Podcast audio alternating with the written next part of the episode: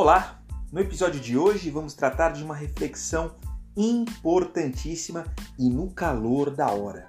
O fato é que o juiz Cássio Borges dos Santos, da comarca de Manaus, Amazonas, manteve a proibição de manifestações contra o isolamento social que ocorreriam naquele estado na data de hoje, segunda-feira, 30 de março.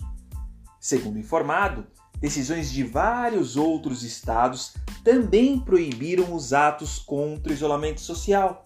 Foi o caso de São Paulo, Ribeirão Preto, do Rio de Janeiro e do Maranhão. Mas convém destacar que as carreatas estaduais não seriam atos isolados. Ocorre que uma campanha publicitária lançada pelo próprio governo federal sugeriu que o Brasil não pode parar. Diante disso, no último sábado, 28 de março, uma decisão da Justiça Federal mandou a União parar de veicular a campanha devido à falta de embasamento técnico. Bom, diante deste panorama, é claro verificar que existe um conflito entre dois direitos fundamentais. De um lado, a liberdade de expressão prevista em seu artigo 5, inciso 4 da Constituição.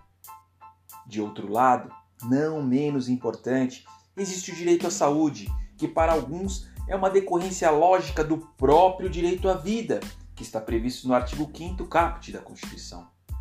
Além disto, está previsto também no artigo 6 o direito à saúde como um verdadeiro direito social. E vou além.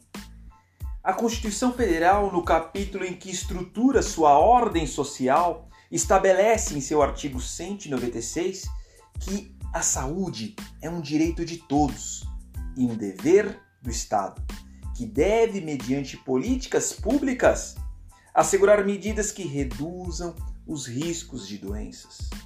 Portanto, no meu modo de ver, parece-me que o magistrado adotou uma técnica de interpretação constitucional chamada de cedência recíproca.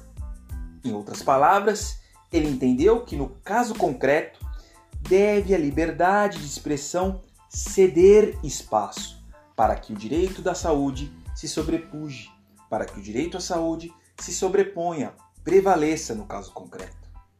E assim, um maior número de pessoas num corpo social sejam beneficiadas com uma política pública e tenham razoavelmente um direito a uma expectativa de um sistema de saúde público minimamente plausível que responda às demandas sociais e que não se encontre colapsado como em outros países que infelizmente passam por situações similares à nossa.